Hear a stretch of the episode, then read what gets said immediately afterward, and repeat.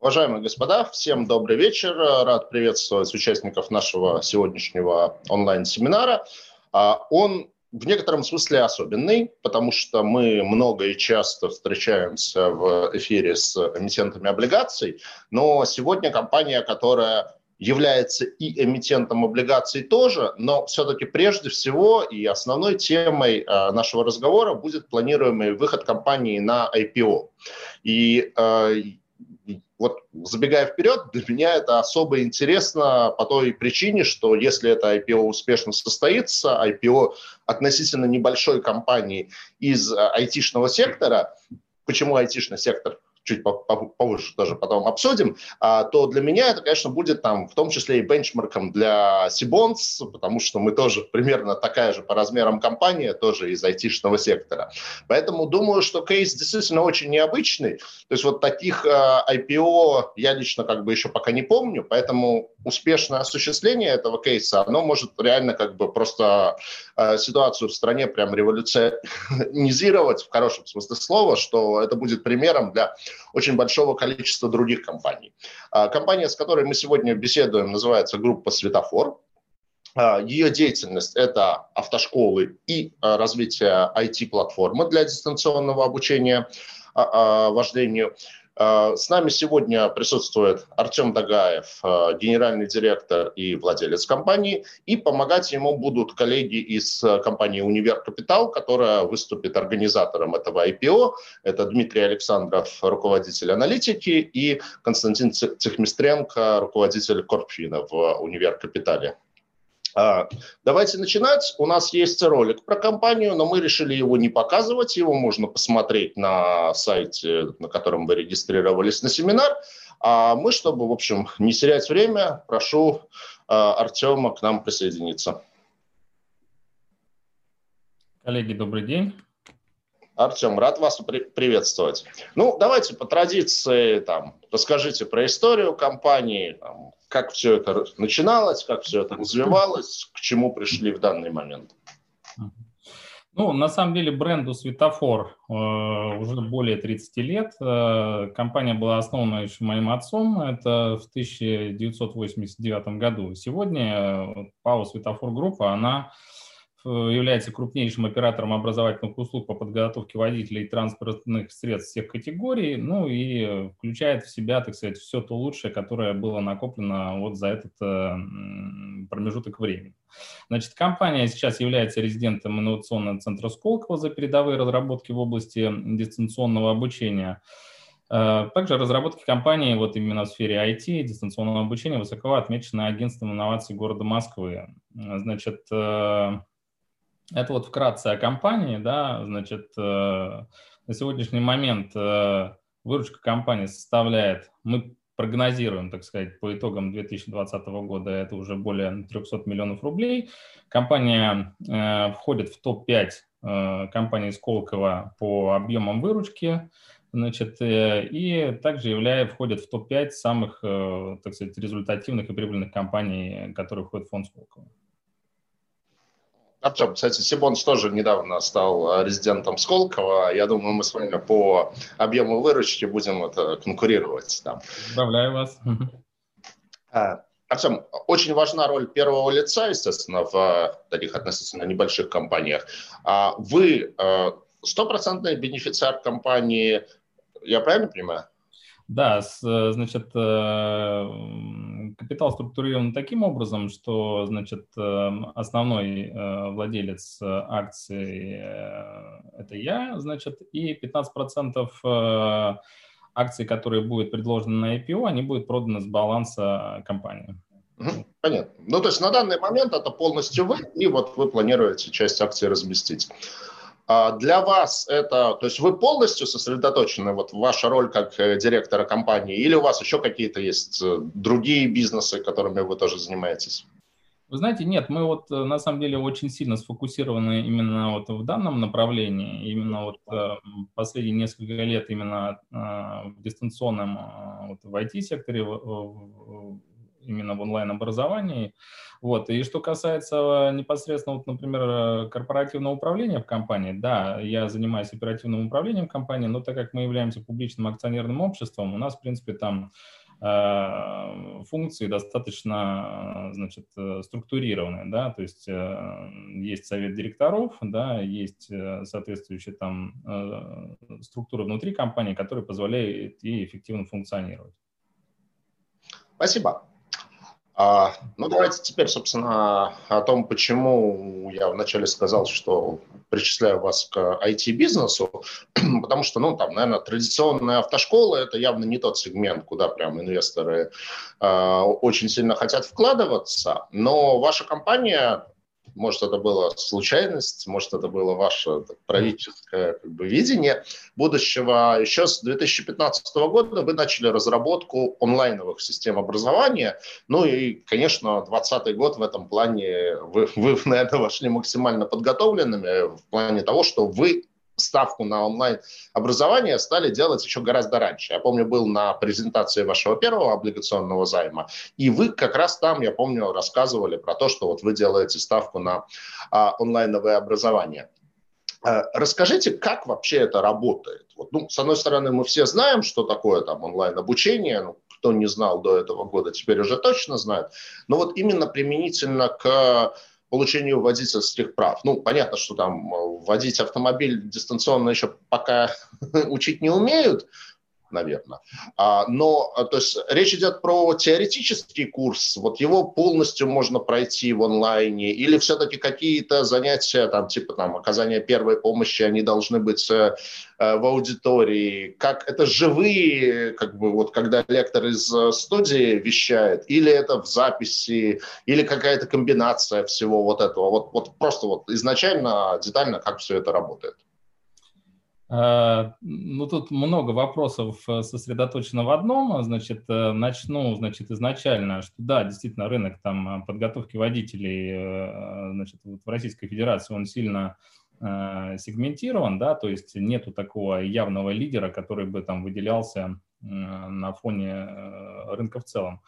Рынок достаточно интересный, примерно на 2,2 миллиона человек э, получает водительские удостоверения там, ежегодно, да, это рынок объемом там, около 70 миллиардов рублей. Я думаю, что для инвесторов, там, например, какие-то отдельные истории, отдельные компании в рамках вот этого вот э, рынка именно э, локализированные не очень интересны, а вот именно как бы поучаствовать в становлении лидера да, отрасли, вот это, в принципе, достаточно такая неплохая идея, как мне кажется.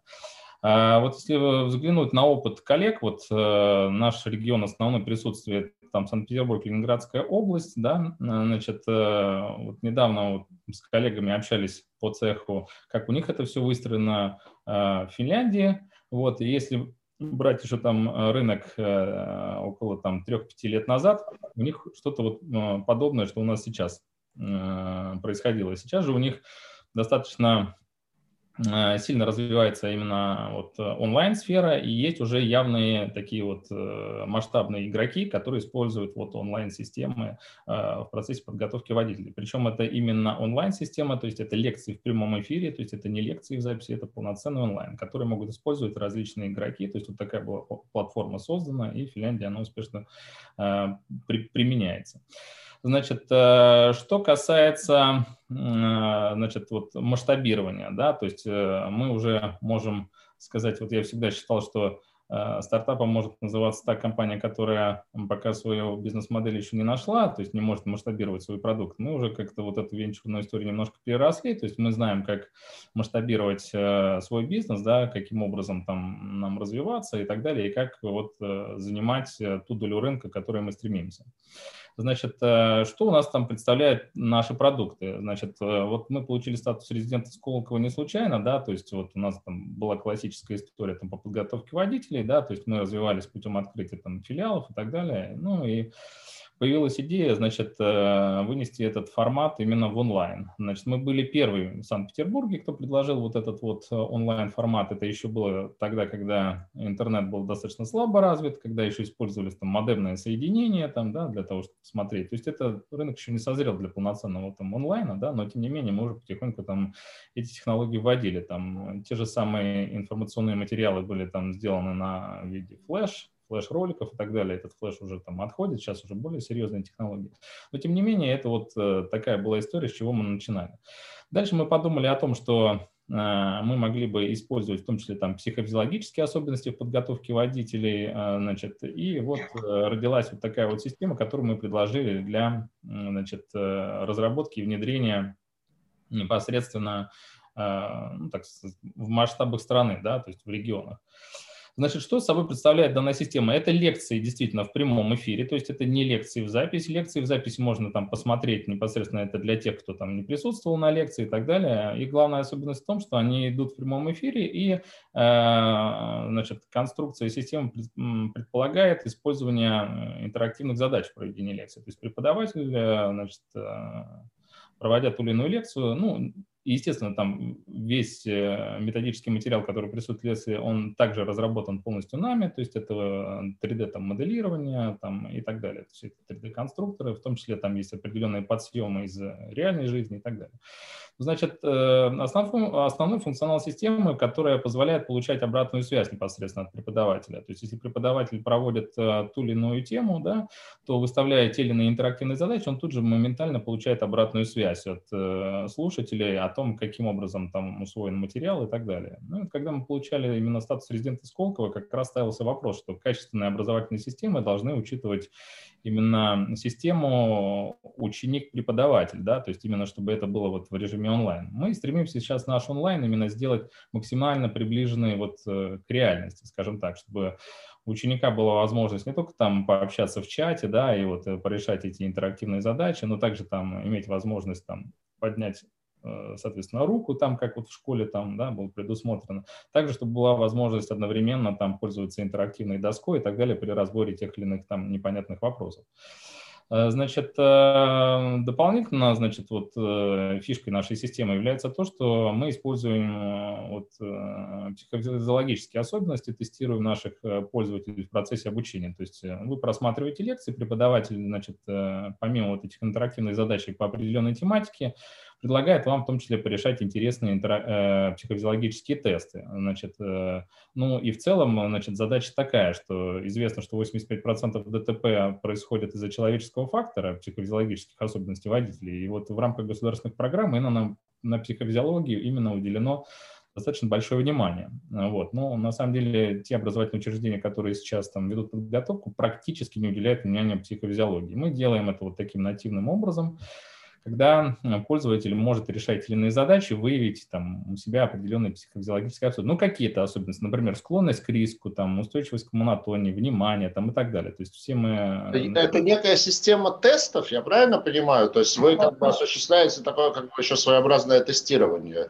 Это в процессе обучения именно идет. То есть это не просто вы сели там тестируетесь, да, каким-то образом. Это вот в процессе там, значит, проведения лекции, чтобы там держать аудиторию, так сказать, э, внимание аудитории, чтобы были эти лекции интересные, да. То есть в процессе предлагаются вот такие вот подготовленные интерактивные задания, да, вот, там и на восприятие опасности, значит, и определенные конкретные психофизиологические тесты. Мы их разработали совместно с кафедрой психофизиологии, с ПБГУ, там кафедра практической психофизиологии. Мы их адаптировали именно вот э, к профессии там водитель. Ну и э, вообще эти тесты можно использовать и в любой системе образования на самом деле. Вот эти тесты позволяют выделять э, индивидуальные психофизиологические особенности, которые зная которые мы можем выстраивать индивидуальные траектории обучения. Например, одному значит, нужно одно, там он хорошо понимает там текст хорошо воспринимает, другой, например, хорошо воспринимает там видеоматериал или там аудиоматериал и так далее.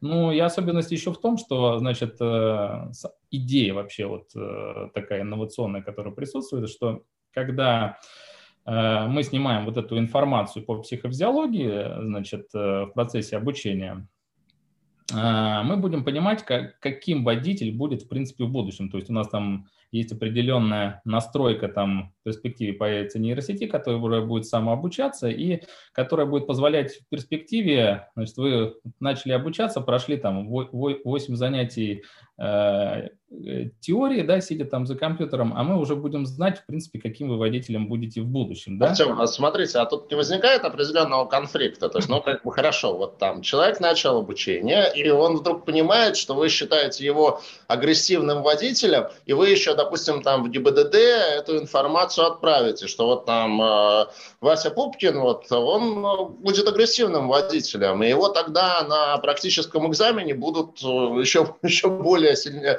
сильно дрючить, чем обычного человека. Вот э, с этим не, нет каких-то конфликтов?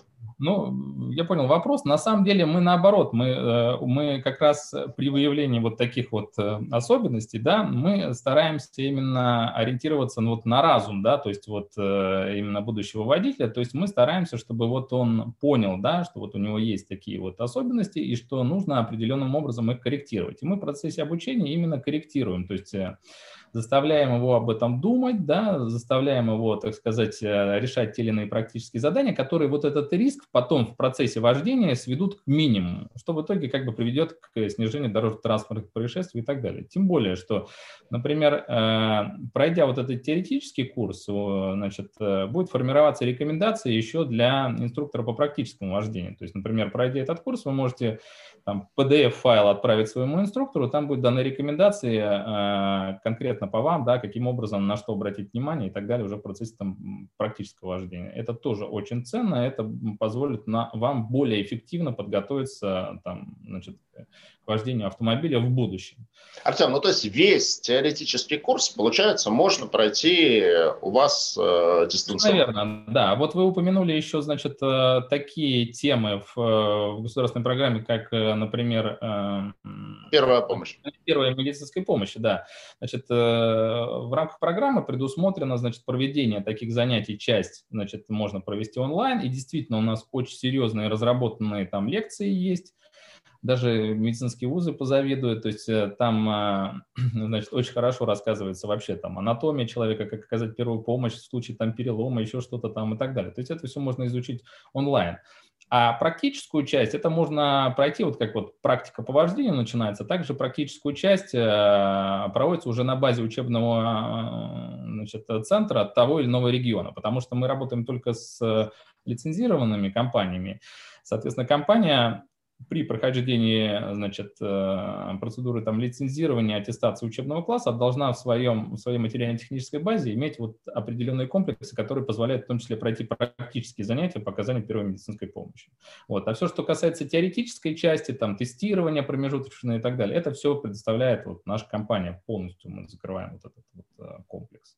Но э, тут стоит еще сказать о том, что я говорил, что у нас эм, есть и там аудиторное там, обучение. У нас на самом деле там в том числе разработаны там аппаратно-программные комплексы, которые позволяют нашу же вот эту систему, по которой мы ведем обучение, да, значит, использовать в аудитории. Вот, например, за мной там находится вот там интерактивная панель, там э, мы ее разрабатывали, производят ее наши коллеги в Китае, там мы тестовое вот э, делали, значит, у нас аудитории вот планируется в, после пандемийных процессов оборудовать такими вот значит, панелями. Чтобы я правильно понял, то есть то, что висит за вами, это не просто какой-то монитор, телевизор, это какая-то там специальная панель. Да, эта панель, она полностью интерактивная, то есть можно там э, пользоваться ей, там она сенсорная там и так далее. Можно э, весь наш программный продукт, там э, разбитый там на, по темам, можно использовать с помощью вот этой вот панели. Значит, они устанавливаются в том числе в аудиторные, значит, помещения, да, где проходят именно лекции очно-аудиторно. Там используется наш полностью разработанный контент. Значит, преподаватель может этот контент в процессе обучения использовать, но фишка заключается в том, что, значит, пользователи, имея там, вот, например, присутствуете на лекции, имея свой там смартфон, какое-то мобильное устройство, сейчас практически все люди используют смартфоны, можете с помощью QR-кода подключиться, значит, к панели, да, то есть презентацию, вот, которую мы предлагали к данной конференции, это можно подробно там посмотреть, и вы, получается, подключаетесь к системе, да, и преподаватель, даже выставляя интерактивные задания, вы будете видеть их на своих мобильных устройствах, и он тем самым может получать, э, ну вот, э, запуская в аудиторию те или иные там интерактивные задания, да, тут, тут же получать обратную связь от, э, соответственно, учеников о степени усвоимости материала. Также он может проводить там различные тестирования и так далее. То есть достаточно удобная система для использования. Мы их планировали установить в собственных центрах, а также э, предлагать учебным нашим партнерам да, в субъектах Российской Федерации, но не в покупку, а мы их планировали там э, передавать компаниям в долгосрочное пользование, ну, грубо говоря, в аренду эти комплексы для того, чтобы они их могли использовать, а монетизировать с помощью платных функций вот этих мобильных приложений, э, которые Э, будут дополнительно использоваться сверх там, занятий э, в аудиториях. Вот эти ну, два... То есть вот эти панели, это как бы, то есть это не замена э, лектора, это некое дополнение. Ну вот я могу лектором быть, да, например, и я, соответственно, могу вот э, вести там, соответственно, занятия и тут же вот проводить там какие-то там это самое, вот они там машинки могут идти ехать, там еще что-то там делать и так далее. То есть вот никаких проблем тут не возникает, да, то есть он может проводить занятия и также выстраивать значит, интерактивную работу с аудиторией. Да. А это нельзя сделать все-таки в виде ПО, чтобы это, ну, как а можно это было... Да, программное обеспечение, оно установлено непосредственно вот на этих интерактивных панелях. Вот э, преподаватель может тут, э, соответственно, там порисовать на этой панели, разобрать что-то, вызвать кого-то к доске, если кому-то непонятно. Они также могут тут что-то нарисовать или там как-то обозначить. То же самое у нас есть и в онлайне. То есть вот та система, которая сейчас вот, э, ну, постоянно там она усовершенствуется, разрабатывается, да, то есть вы в онлайне, когда смотрите курсы, преподаватель, например, вам вот тот или иной ролик там показывает или какую-то ситуацию дорожную, если вам что-то непонятно, вы можете там поднять руку, он также подключит вас к онлайну, и вы можете совместно для всей аудитории показать, что вот, например, непонятно в режиме онлайн, там у нас э, получается больше такой вот интерактива, который введено в учебный процесс. На самом деле практически никто это не использует сейчас, то есть онлайна, именно онлайн обучение вот э, подготовки водителей очень мало. В основном конкуренты используют только вот э, записанные какие-то лекции, да, которые раньше они, например, продавали программное обеспечение для компаний, они продавали его там на дисках, еще каким-то образом. А сейчас этот контент сосредоточен в интернете, но все-таки это самоподготовка, то есть вы самостоятельно учитесь, а вот как показывает наша практика, когда даже люди смотрят лекцию в режиме онлайн, возникает уйма вопросов, которые, на которые должен ответить ученик, получить от них обратную связь, то есть нужно постоянно работать с этой аудиторией. А вот именно системы самоподготовки, они э, ну, так сказать, достаточно ущербны. А вот ГИБДД на это все нормально смотрит. Я просто имею в виду, что а, как бы, ну, вот если человек физически приходит на лекцию, то вот факт его физического присутствия, он, вот, вот он есть. Понятно, что бывает история, когда человек там всю лекцию копается в телефоне, но тем не менее как-то всегда исходит из презумпции, что что-то он при этом усваивает. С онлайном, как мы понимаем, мы можем там вот, э, вроде даже и войти, там лектор увидит, что да, студент есть, но при этом человек там делает свои дела, там работает на удаленке, там еще чем-то делает, и в принципе вообще как это не контактирует с э, фактически, э, фактически с лекцией. Вот здесь как бы нет какой здесь механизм контроля, что человек, да, действительно эту лекцию прослушал? Ну, нужно сказать, что ГИБДД вообще как бы этот процесс там не контролирует, это больше обязанность именно образовательного там учреждения. Во-вторых, на, конечно, там э, с точки зрения контроля лекции онлайн, они э, гораздо эффективнее, чем контроль на занятия, потому что э, посещение каждого человека отслеживается, да, то есть можно смотреть, когда, на каких он занятиях был, сколько, значит, присутствовал, опять же, интерактивный материал, который э, представляется в процессе лекции, да, значит, если человек там включил там компьютер и не пользуется, то есть видно, что он не решает тот или иной там интерактивный материал. То есть, э, конечно, он может это и позже сделать. Кстати, вот одной из особенностей нашей системы является то, что, как бы, просмотрев лекцию, например, да, э, значит, э, в записи, да, вы также можете и порешать интерактивные задачи в записи. То есть, дойдя до определенного момента времени, вам будет предложено, значит, э, те же интерактивные задания, которые были и на лекции доступны. То есть вы можете таким образом как бы Э, эффект присутствия на лекции создать для себя, да, соответственно, ну, там они уже там появятся с подсказками там и так далее. То есть э, есть определенная, значит, э, статистика по посещаемости, там есть промежуточное тестирование там и так далее. В перспективе вот э, достаточно такая вот интересная технология, как там Face ID, например, которую там используют, можно ее использовать в перспективе, в том числе и для какого-то там каких-то экзаменов там и так далее, потому что все-таки лицо распознается там абитуриента, и можно с уверенностью сказать, что это именно он. В процессе экзамена это делать несколько раз, чтобы быть вот уверенным, что это именно действительно тот или иной э, студент. Э, данная вот технология, как бы мы так вот представляли там совместно со Сколково, э, проговаривали это вот ближе там в Объединенных Арабских Эмиратах, в Дубае у них там есть определенная там система, когда да, я знаю, там по, проходишь по этому Residence ID, и тебя... А, лицо... ты, например, там понарушал какие-то правила, там а, у них, вот как у нас в Советском Союзе была система, значит, там определенных баллов, то есть набрал определенное количество баллов, без прохождения того или иного теста тебе эти права не вернут. Соответственно, для того, чтобы там а, каким-то образом это можно также организовать онлайн, можно вот проводить непосредственно курс на тот или иного обучения, а процедуру сдачи можно через мобильное устройство с использованием там Face ID того же. В перспективе мы вот э, мы ведем в данном направлении разработки, но они будут введены там чуть позже, то есть э, с, э, когда этого потребует рынок, скажем так. Поэтому, отвечая на ваш вопрос, тут как бы с точки зрения контроля все хорошо. Отлично.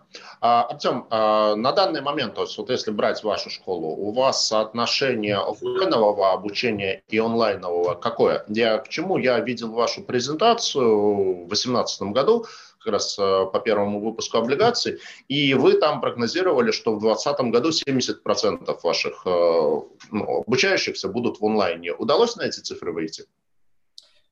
Ну, на самом деле, э, э, так сказать, э, Э, пандемию мы не придумывали, но тут вот в связи с пандемией... То, то, точно не вы ее придумали? А, соответственно, 100% практически там уч, учеников у нас там апрель-май проходили обучение именно в онлайне. Да, мы там как раз вели разработки, для нас это явилось там, так сказать, э, наоборот, там, толчком да, для дальнейшего развития, потому что мы достаточно оперативно после введения этих или иных постановлений региональных всех перевели там на, на онлайн обучение. Вот.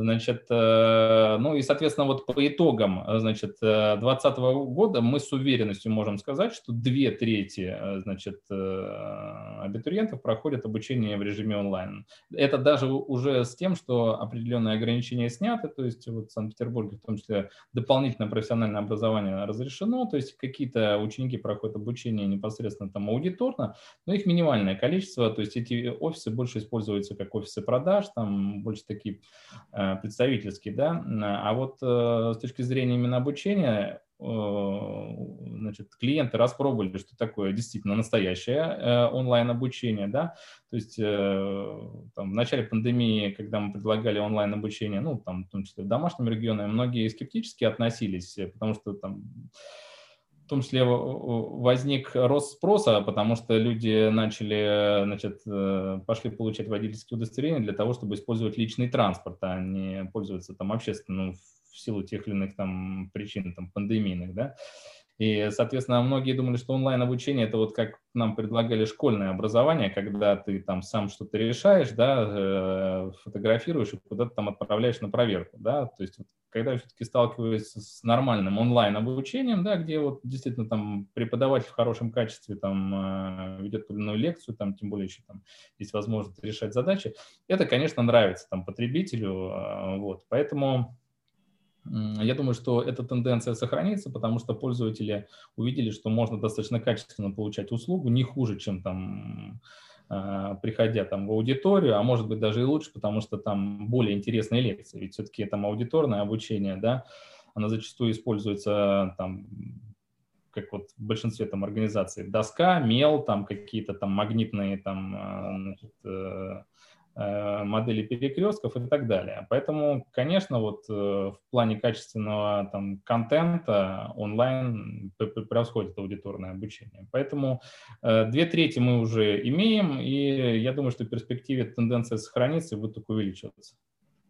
Хорошо. А, в плане экономики этой истории. То есть, ну, понятно, что онлайновое образование должно быть дешевле, потому что, ну, ну во-первых, там, лектор может, э, ну, то есть так он там на 20 человек ведет занятия, так он, наверное, может вести на существенно большее количество э, людей занятия. Там, не знаю, какой предел, но думаю, что и на 50, и на 100 человек, наверное, может. А плюс, конечно, вроде как меньше надо самих этих аудиторий, то есть вам меньше надо помещения арендовать. Но в связи с этим вопрос, вот я из ваших же презентационных материалов, у вас довольно быстро прирастает количество учебных классов. В 2017 году 50, в 2018 64, в 2019 71. То есть как вот эти тенденции, что с одной стороны вы делаете ставку на онлайн, и у вас там две трети обучающихся уже в онлайне, а с другой стороны у вас увеличивается количество классов? Ну, смотрите, во-первых, э, у нас э, увеличивается количество классов в домашнем регионе. То есть мы тут э, как бы и де юре, и де факто самая крупная организация. Да? На, на всякий случай для тех, кто не знает, домашний регион – это Санкт-Петербург. Санкт-Петербург, да, и, да, и Ленинградская область, да. Соответственно, этот шаг был сделан сознательно, чтобы, да, у, во-первых, сеть наша была самая крупная, да, во-вторых, мы хотим всегда быть, так сказать, на острие ножа, то есть смотреть э, за тенденциями рынка, как это все там а, развивается. Во-вторых, э, в том числе эти офисы, как я вот уже упоминал, используются там как офисы продаж, как представительские, чтобы для удобства просто там заключения тех или иных договоров. Хотя вот с пандемией на самом деле практически все, в том числе заключение договоров, э, было переведено в режиме онлайн. Мы дорабатывали свои там ERP и CRM-системы для того, чтобы можно было это удобно Э, продавать именно в онлайне. Поэтому это больше такой вот э, шаг именно развития в рамках собственной сети, да, Э, но мы не планируем открывать э, дополнительные учебные значит, классы в перспективе. То есть эту данную сеть мы оставим для удобства использования, а какие-то новые классы мы открывать не планируем. Тем более, что мы также в рамках своей вот э, очной деятельности, да, все-таки какой-то процент людей все равно учится онлайн, и, скорее всего, после пандемии, да, я думаю, что часть людей вернется, естественно, на аудиторное обучение, но те же самые там 30% они всегда сохранятся. В том числе мы в рамках э, собственной сети тестировали в том числе там аппаратно-программные комплексы на достаточно большом количестве там абитуриентов, э, поэтому это все позволяет сделать наша вот собственная сеть. Вот, поэтому, а, значит, э, само развитие мы планируем только, э, значит, с использованием дистанционного обучения, в том числе э, экспансию субъекта Российской Федерации. Вот у нас есть, соответственно, и в регионах собственные представительства, но большинство из них мы не планируем открывать, мы планируем только работать с партнером. То есть собственную там филиальную сеть мы не планируем строить там, в масштабах регионов Российской Федерации. Артем, давайте про это подробнее. То есть, ну, смотрите, понятно, человеку не нужен сам по себе экзамен по теории. Человеку нужны права. То есть, э, там, с вашим домашним регионом, Санкт-Петербургом, все понятно, все, значит, мне нужны права, я дистанционно у вас прохожу курс теории, там, дальше прохожу у вас вождение, все, иду в ГИБДД, получаю права с первого раза. А, если это какой-то другой регион, хорошо, вот человек там все, подписался, проходит через вас курс теории, но ему ж ну, сама практика-то вождения какая-то другая автошкола должна предоставить. То есть получается у вас как вот есть какое-то партнерство с другими автошколами, что человек теорию берет у вас на дистанционке, а практику проходит там. Ну, а, соответственно, для них в чем выгода этого в плане того, что они же тогда теряют часть бизнеса, что они теорию аутсорсят вам, там нет конфликта интересов с партнерами? А, ну, смотрите, тут вот как раз вот я более подробно расскажу о нашей бизнес-модели. Значит, э, тут э, два направления. Значит, э, если мы заключили договор с партнером в другом субъекте Российской Федерации, например, партнер может нам самостоятельно, значит, передавать своих слушателей, значит, он сам каким-то образом там с использованием своей службы маркетинга, значит, заключил с ними договоры на обучение, но эти люди хотят обучаться онлайн непосредственно, да, поэтому мы, мы для таких э, клиентам, таких партнеров предоставляем просто непосредственно доступ к своей системе. То есть, мы даже... Смотрите, там есть какая-нибудь там автошкола, там, условно, там, в Екатеринбурге, да, вот, например, небольшая. Вот человек... да, они, они, они являются нашими партнерами, и у нас с ними два направления развития. Первое, значит, они самостоятельно нашли клиентов, передали нам, мы сделали для них э, там личный кабинет, э, чтобы их клиенты видели под их там брендом и учились там онлайн как бы, под их э, значит, брендированной организацией. Да. Это, то есть это будет white label, то есть человек не будет видеть слово светофор, проходя обучение? Да, вот это первое, первое направление. Сейчас я подробно расскажу о разных направлениях, то есть э, мы достаточно гибко подходим к рынку. Да, это первое направление, что вот, вот у меня есть определенные значит, студенты, я хочу к вам их направить на онлайн-обучение, чтобы они онлайн-обучение прошли значит, у вас, а дальше там э, различные практические вопросы мы уже непосредственно с ними решим там на месте. Второй, э, второе направление – мы самостоятельно с использованием своей маркетинговой службы значит, приглашаем абитуриентов со всех регионов Российской Федерации к нам на обучение. Да? Соответственно, они у нас проходят полный теоретический курс, потому что значит, э, мы имеем на это право. Головная компания группы ПАО «Светофор Групп» имеет лицензию на ведение образовательной деятельности. И значит, э, значит, отраслевое законодательство, в том числе федеральный закон об образовании, позволяет Э, нескольким организациям осуществлять э, подготовку в рамках образовательной программы. То есть, например, э, две организации могут объединиться для того, чтобы, значит, ну, сказать, в складчину сложить свои ресурсы для того, чтобы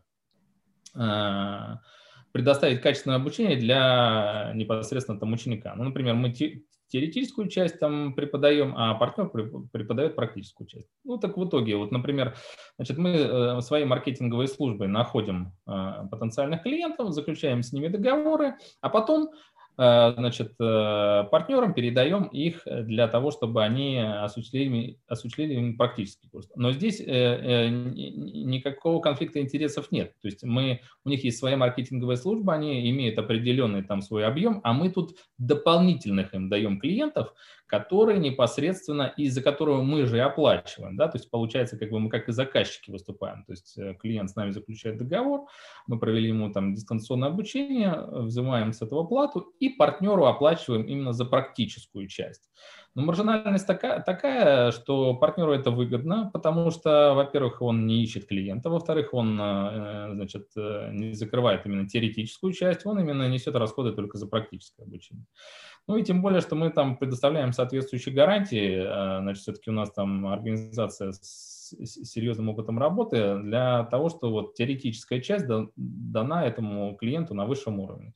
Э, значит, э, законодательство позволяет такую форму сотрудничества, да, и мы вот таким образом передаем клиенту. И, кстати, вот эта э, схема сейчас, она работает более эффективно, потому что мы знаем, как искать клиентов, какие каналы продаж для этого использовать, да, значит, сколько стоит клиент. То есть мы всю юнит-экономику по этой бизнес-модели знаем. А вот в субъектах Российской Федерации они немножко, конечно, отстают вот с точки зрения маркетинга. И когда мы умеем правильно работать с клиентов и с клиентами и передавать. Вот это два направления. То есть либо значит, учебный центр самостоятельно нашел клиентов и передал нам, и либо мы, мы нашли клиента, обучили его и передали непосредственно партнеру.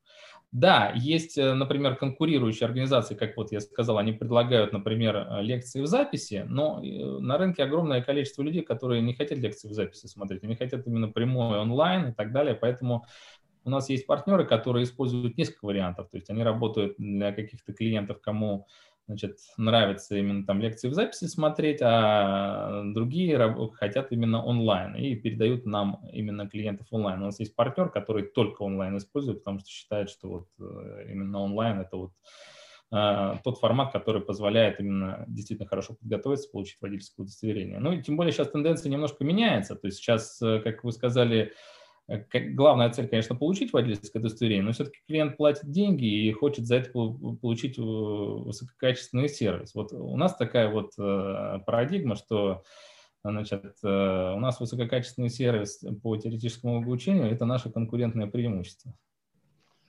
Спасибо. А, кстати, а сколько стоит вот, прохождение теоретической части в онлайне? Ну, смотрите, если мы самостоятельно да, э, находим по клиента, и он хочет именно получить водительское удостоверение категории Б, мы около 5000 э, рублей э, составляет наше вознаграждение за каждого клиента. Если вы уже учитесь в какой-то другой автошколе и хотите просто там получить доступ к онлайн-обучению, это стоит около 2500 рублей. То есть это, кстати, вот одна из услуг, которые мы вот дополнительно сейчас внедряем, это когда уже есть клиенты, которые учатся очно или там аудиторно там а, в других субъектах, но просто приходят и говорят, а мы хотели бы получить ваш онлайн просто дополнительно к, ну, как комплект учебной литературы, скажем так. Это тоже имеет место быть. То есть это вот э, те клиенты из вот этого рынка 2,2 миллиона человек, которые вот э, интенсивно с нами работают. А са, сами средние чеки, ну, это я вам назвал среднюю, значит, э, стоимость. Э, стоимость обучения разнится от 20 э, тысяч до 45 тысяч. Соответственно, в тех регионах, где цена высокая, там и у нас цена высокая на именно дистанционное обучение, что позволяет сохранить достаточно высокую маржинальность. Ну, это, например, вот если брать там наш регион домашнего присутствия, там есть города Ленинградской области, как, которые ну, удалены, скажем так, от центра, да, и вот там достаточно высокая стоимость обучения, вот, потому что э, там и конкуренция не такая большая, и люди не могут поехать в город, например, учиться. Там вот устоявшееся ценообразование такое, что там достаточно высокая маржинальность. Ну и также вот в некоторых субъектах. А, а не, не, нету лайфхаков, э, чтобы знать, в каком регионе у вас цена подешевле и сделать вид, что ты из того региона зарядит? Ну, пожалуйста, можно тут э, приезжать с любого региона. Тут главное, чтобы издержки на вот эти на, на эту логистику как бы были минимальные. А так э, просто это уже устоявшаяся практика. То есть мы именно заходим на рынок и смотрим, что именно там с ценообразованием в данный момент времени. Хорошо. Артем, давайте тогда про цифры, про выручку, как это растет, ну и, соответственно, как это должно расти. То есть я посмотрел вашу выручку там за последние три года, там, в 17 год 230 миллионов рублей, 18 год 236, 19 241. Ну, там, по-честному, там не та история, которую прям можно продать на IPO. А вы сказали, что на этот год уже ждете 300 миллионов рублей. Ну, это уже как бы достаточно приличный рост получается. А вообще как бы планы, скажем так, лет на 5. Вот через 5 лет на какой уровень выручки вы с той бизнес-моделью, которую сейчас раскручиваете, хотите выйти? А, да, но, как известно, как можно сказать, победа любит подготовку. Мы все это время, так сказать, вот э, готовились, да, то есть нужно было разработать продукты и так далее. Мы в 2018 году разместили первый, значит, облигационный займ, там мы заявляли там э, вот о своих планах, но Опять же, у нас там горизонт э, финансирования был не такой большой, облигационный займ был всего там на два года, да, но тем не менее мы к, к этому времени э, часть денег, э, которые были значит, э, привлечены э, за счет облигационного займа. Ну, во-первых, мы познакомились с инвесторами, да, научились там публиковать там отчетность и так далее. Мы, э, значит, сделали новую версию онлайн-платформы, вот, научились правильно ее коммерциализировать, вот, ну и, соответственно, по нашей бизнес-модели, да, то мы хотели ее как раз транслировать в регионы. В принципе, у нас вот все идет достаточно по плану. Вот сейчас мы, значит, три месяца назад разместили очередной там облигационный займ. Там уже горизонт планирования 5 лет. Вот это уже позволяет выстраивать долгосрочные планы, значит, э, ну и, соответственно, их реализовывать. Значит, у нас э, так как вы правильно заметили, у нас не растет количество там учебных центров, да, то есть оно у нас там остается в определенной степени стабильным, мы делаем ставку именно на развитие на онлайн-обучение в регионах. Вот этот именно сегмент, он очень здорово растет. То есть если взять, например, статистику за последние там 6 месяцев, у нас прирост, значит, э, вот эм, онлайн-обучения от партнеров и клиентов, которые мы передали партнерам, да, он около 20% в месяц составляет. Да? То есть мы по итогам э, значит, 2020 эм, года мы покажем рост выручки примерно там на 40%. В принципе, мы вот тут анализировали, это бьется и с э, тенденциями, которые существуют вообще в целом мире. Там вот э, смотрел онлайн-презентацию Тимура Турлова там по это Freedom Finance, где он там, у них есть фонд, там, который в IPO там вкладывается, в том числе в высокотехнологичных компаний, и э, стало интересно, а, значит, э, те цифры, которые он там озвучил, что те же самые IT-компании, которые вот являются бенефициарами пандемии, они как раз прибавили в целом около 40 там, процентов выручки. Ну, у нас вот... А, а, у вас до 2019 год 240 миллионов, то есть на 40 процентов э, больше, это примерно 340.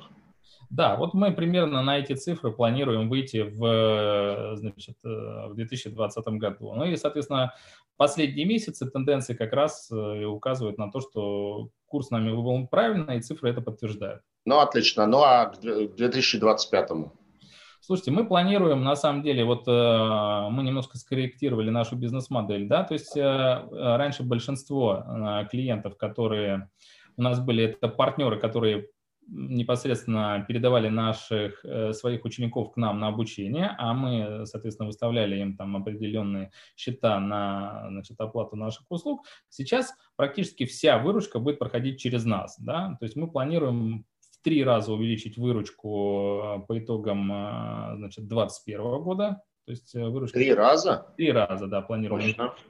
Увеличить выручку по итогам 2021 года. Вот. И, соответственно, в течение пяти лет и еще в 10 раз ее увеличить, э, те показатели, которые мы достигнем в 2021 году. Потому что рынок оценивается примерно в 8 тысяч участников, да, то есть это 8 тысяч учебных центров по Российской Федерации. И э, мы планируем там через 5 лет э, сотрудничать, ну, по крайней мере, с большей частью этих центров. Ну, то есть, э, если как бы 2021 год вы увеличите выручку в три раза, это будет под миллиард, и, соответственно, еще в 10 раз, э, то есть это где-то к 2025-2026 году, это выручка там в 10 миллиардов. Да. Хорошо. А это сколько вообще процентов тогда будет от самого рынка услуг вождения? И вообще можно про сам этот рынок? То есть я вот читал отчет рейтингового агентства «Эксперт» по вам. У вас, кстати, есть рейтинг, э, Double B, достаточно неплохой. А и там сказано, что вот а, в 13-14 годах выдавалось в среднем там, ну, 2 миллиона 300 тысяч водительских удостоверений в год. А в 17-18 эта цифра сократилась при, примерно до миллиона 300. А, в связи с этим какой получается вообще объем этого рынка, какую долю вы планируете занять, ну и как бы куда он дальше будет э, развиваться, вот не, не будет ли его дальнейшего снижения? Понятен вопрос. Ну, э, смотрите, значит, э, эксперт раз, соответственно, там в своем отчете все правильно отразил. Это вот э, как раз вот те года, 17-18 год, э, на, эти года пришел пик демографической ямы. То есть это э, люди, которые родились там э, в 90-х годах, да, это неблагополучное время для нашей экономики, рождаемость сильно упала и так далее. И вот как раз эти люди достигли там 18-летнего возраста вот в этот период. Соответственно, наблюдалось вот такая демографическая яма в этот период, и действительно количество выпускников 11 классов за этот период, оно было минимальное вообще за последние 10 лет. Но После этого начались, так сказать, успешные 2000-е годы, да, и, соответственно, вот мы ожидаем, что спрос естественным образом будет расти в ближайшие 10 лет, потому что мы преодолели эту вот демографическую яму, и количество просто значит, людей, которым используется, молодых людей, которым исполнится 18 лет, да, их количество будет ежегодно расти, да, а это вот непосредственно наши клиенты. Тем более, что тут нам на руку еще играют э, различные сервисы, которые э, стали доступны. То есть, например, э, если раньше, получив водительское удостоверение, нужно было покупать автомобиль, то сейчас можно использовать там сервисы каршеринга и так далее. То есть для этого просто нужно, для того, чтобы пользоваться этим сервисом, нужно иметь просто водительское удостоверение, да, у себя там наличие, да, и тогда можно использовать там автомобили, без проблем. Тем более, что сейчас каршеринг активно развивается и в регионах. Вот. Не только там в Москве, Санкт-Петербурге, но активно идет и э, в субъекты Российской Федерации. А, ну, вот, э, вот, вот таким образом. И объем этого рынка на данный момент какой в деньгах? Да, а что касается объема рынка, это, как я сказал, это примерно 2,2 миллиона человек э, в год. Это по, по всем категориям транспортных средств. Это и мотоциклы, и легковые автомобили, и грузовые автомобили там, и так далее. Это 70 миллиардов, мы оцениваем в 70 миллиардов рублей в год. Ну, то есть э, с планами нарастить выручку до 10 миллиардов вы планируете занять, там, соответственно, одну седьмую, то есть где-то там порядка 15% этого рынка. Ну, мы вообще планируем и побольше занять, но вот э, я думаю, что это вполне реально. Вот, э, тем более, что мы избрали стратегию не просто заходить в регион и конкурировать с текущими там игроками, а мы избрали стратегию именно вин-вин, да, то есть э, мы именно э, осуществляем взаимовыгодное сотрудничество, да, то есть, например, у партнера нет возможности использовать там самостоятельно высокотехнологичную там платформу э, онлайн-обучения, мы ему можем такую возможность предоставлять, и к тому же еще достаточно эффективно привлекаем клиентов. Вот. Э, сейчас на рынке как раз потребитель все-таки хочет, как я уже говорил, качественный продукт. Вот. Э, тем более, что для потребителя стоимость обучения, оно, в принципе, никак не меняется. То есть, если бы даже он пошел в субъекте там, Российской Федерации э, на аудиторное обучение, для него, что там, с использованием нашей системы, что с использованием партнера одинаково. Хотя преимущество использования нашей системы очевидно. Хорошо. А теперь тогда прокомментируйте, кто ваши конкуренты, ну, потому что я все-таки уверен, что вы не одни этим занимаетесь. И такой, наверное, непростой вопрос, то есть, а, ну, по сути, то, о чем вы говорите, вы разрабатываете некую платформу для онлайнового обучения. А сейчас в тему платформ онлайнового обучения, вообще каких-либо онлайновых коммуникаций зашли, ну, почти все там IT-гиганты, и, и не только гиганты. Ну, по сути, там тот же Zoom, который мы сейчас используем, это в принципе, тоже под это можно использовать. То есть можно представить, что я сейчас инструктор автошколы, как, или вы инструктор автошколы, я ученик, который хочет получить водительские права. Вот вам, собственно, и платформа достаточно примитивненькая, но тем не менее. А, но суть в том, что там тот же Яндекс, ну там а, дети весной там почти все сидели на а, Яндексе, потому что через Яндекс учебник, собственно, вот дистанционное обучение осуществлялось. То есть вот здесь нет риска того, что вы, активно вкладываясь в свою эту IT-платформу, должны закапывать очень много денег в конкуренцию с айтишными гигантами. Ну, как реально вот сложно очень выиграть конкуренцию у того же Яндекса, потому что, ну, понятно, что а, как бы объем ресурсов э, несопоставим. То есть нет ли здесь риска того, что такой вы немножко в тупик можете зайти? Ну, вопрос понятен. На самом деле, вот, э, как я уже говорил, мы конкурируем в основном э, с сервисами, которые вот э, онлайн-обучение, на самом деле, вот практически мы одни на рынке предоставляем, да, то есть в основном это, если говорить там о рынке подготовки водителей, то это многие заявляют там, что есть онлайн-обучение, но все-таки это лекции в записи, то есть это какая-то вот э, там якобы интерактивная платформа, но опять же это просто записанные видеоролики, которые вот можно посмотреть, и есть там определенная такая самоподготовка. Вот э, сейчас вот от этого потребитель уходит, потому что в том числе во время пандемии хочется именно прямого общения, а не самоподготовки, да, то есть вот это востребовано рынке.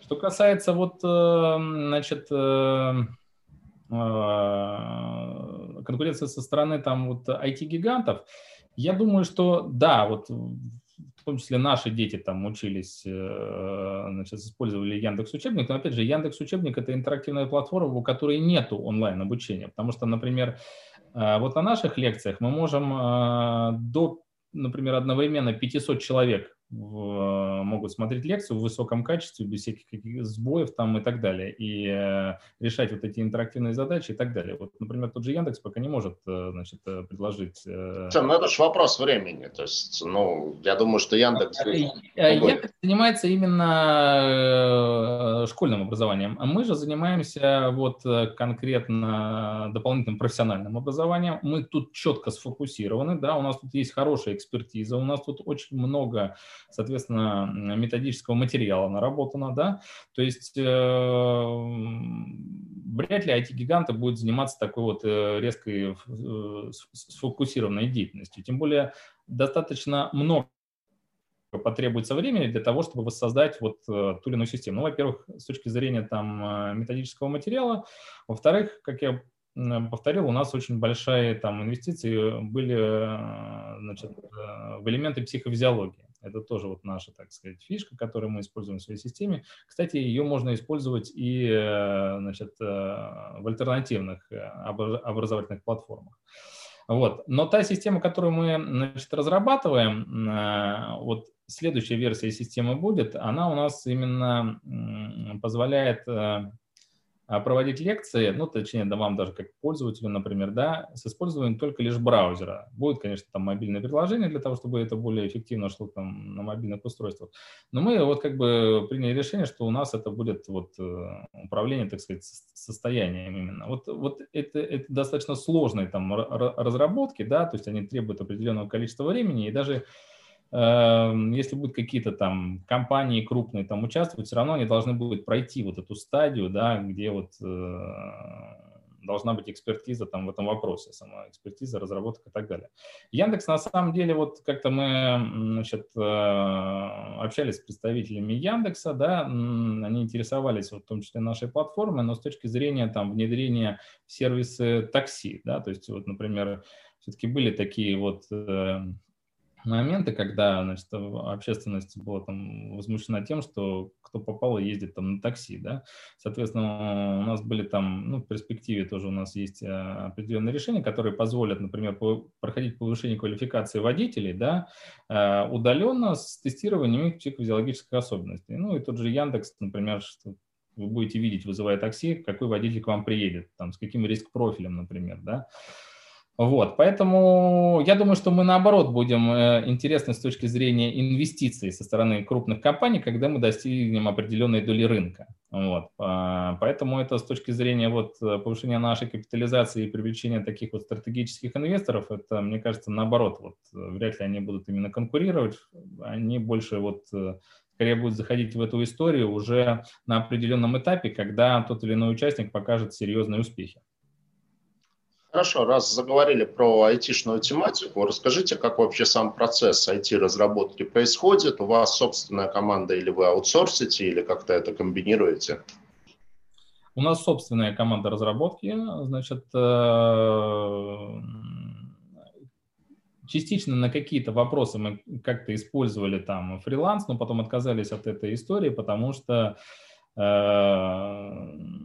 ненадежно э, значит, э, использовать данный подход, потому что многие исполнительные там могут и пропасть, и что-то там не доделать, и с точки зрения значит, э, оформления всей этой истории это все достаточно сложно. Поэтому мы используем только там постоянных программистов, да, своих, то есть у нас есть своя команда, причем команда это, ну, связи с пандемией. Сейчас у нас она полностью там работает удаленно. И... У, у нас то же самое. Все да. программисты потому что... Мне кажется, очень эффективно. То есть эффективность выросла многократно.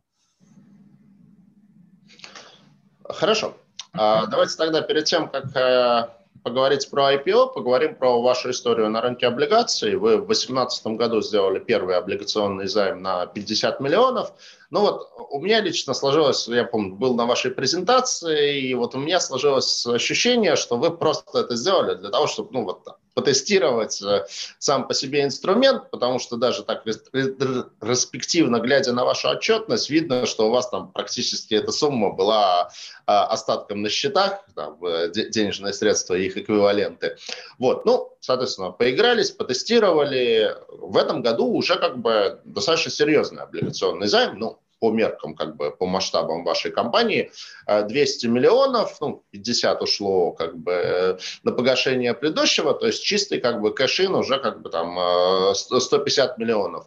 А эти деньги, как бы, они на что? То есть вот э, куда они будут инвестированы? Ну, в плане того, что я, поскольку тоже как бы имею довольно прямое отношение к айтишному сектору, то здесь вот там резко увеличить там э, свою команду разработчиков, ну, практически невозможно. Вот так вот, если там, не знаю, у меня бюджет там на IT, там, скажем, 30 миллионов э, рублей в год, то вот резко влить туда 100 миллионов я не смогу. Просто людей там пока найти это все вот, то есть вот эти 150 миллионов, это там, на что они пойдут? Ну, вообще, э, значит, основной вопрос – это коммерциализация наших вот результатов э, нашей, так сказать, исследовательской деятельности. То есть мы планируем масштабно заходить в регионы, мы планируем масштабно там работать с партнерами, масштабно рекламировать продукт, масштабно наращивать э, систему продаж. Тем более, что мы этот вопрос протестировали. То есть мы планируем уже, так сказать, серьезно работать с партнерами значит, в 170 регион, субъект, городах Российской Федерации, городах, в 2021 году. Да, то есть, чтобы у нас, например, Артем, так но это что, имеется в виду, что вы офис будете открывать в этом регионе, чтобы работать там, или будет в Питере это, представитель? Это, нет, э, у нас это будет э, все управляться из Санкт-Петербурга. Это больше представительский маркетинг, э, значит, обширный в субъектах Российской Федерации. То есть мы планируем не заходить отдельно в какие-то субъекты, а зайти масштабно на весь рынок сразу же, да. То есть у нас наша технология уже это позволяет сделать. Значит, это первое. Это первое направление инвестиций, да, которое у нас есть. Второе направление инвестиций – это вот э, после того, как мы наберем достаточное количество партнеров, выстроим э, с ними, значит, э, значит Э, бизнес-общения, да. Значит, э, у нас на 20, конец 2021 года запланирована в том числе э, с ними интеграция по поставкам интерактивных панелей. Да, то есть мы их будем закупать, устанавливать соответствующее программное обеспечение, уже поставлять партнерам непосредственно, ну, это все в рамках нашей финансовой модели идет. Вот, соответственно, мы строим таким образом, что инвестиции свои распределяем на значит, коммерциализацию и поставку непосредственно аппаратно-программных комплексов, то есть закупку их, значит, э, установку туда нашего программного обеспечения и поставку непосредственно партнеров. Сколько, сколько такая панель стоит?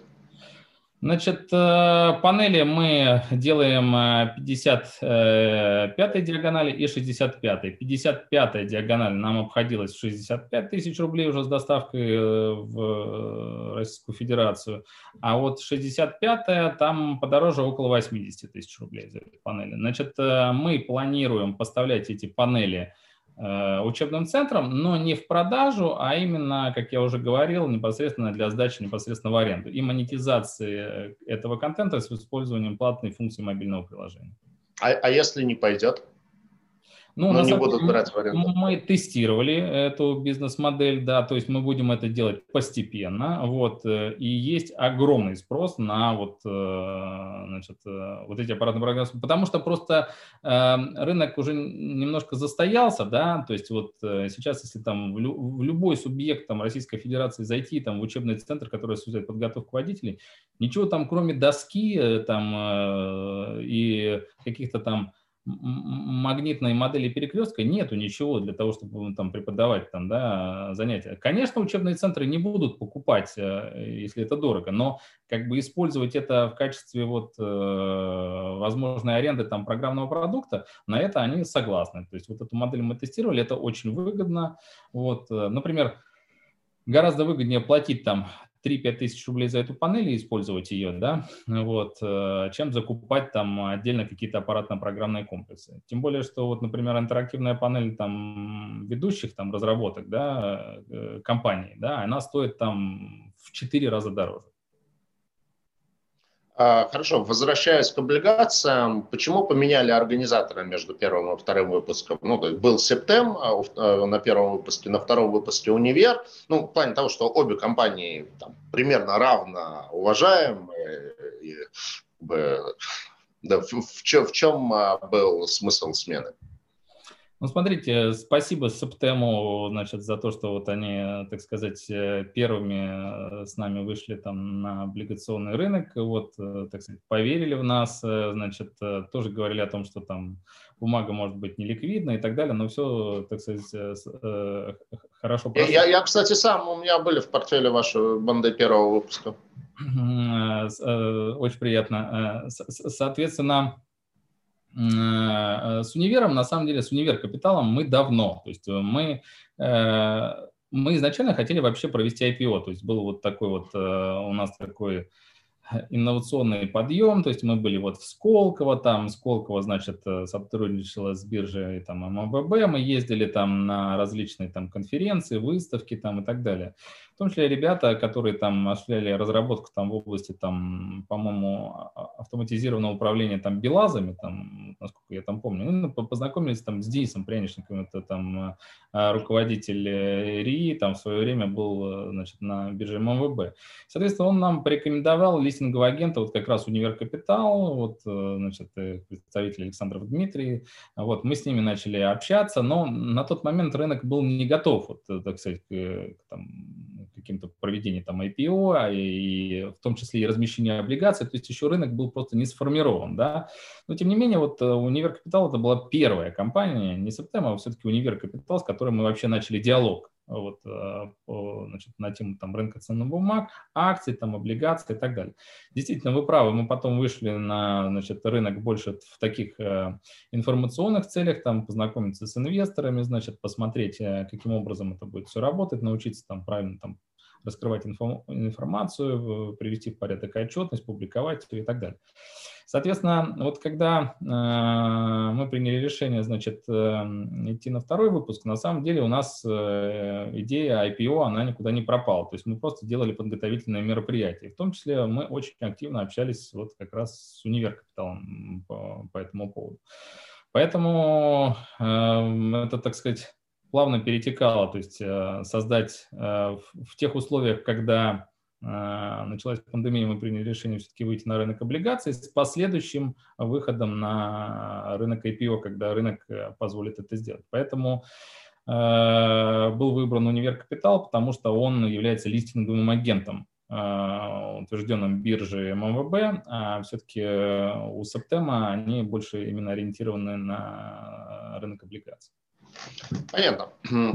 Переходя к IPO, это new money или это для вас cash-out, как для акционера?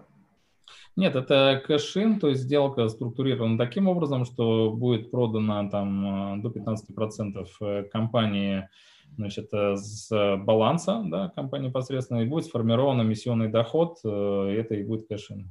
Угу по деталям IPO, то есть как это будет происходить, как, про объем пакета вы сказали 15%, сколько это примерно будет в деньгах, и какой сейчас статус этого, то есть э, все получено там акцепт э, на бирже, а организатором будет только универ или универ вместе с кем-то, ну, я даже не знаю, это вопрос больше к вам или больше к коллегам из универа.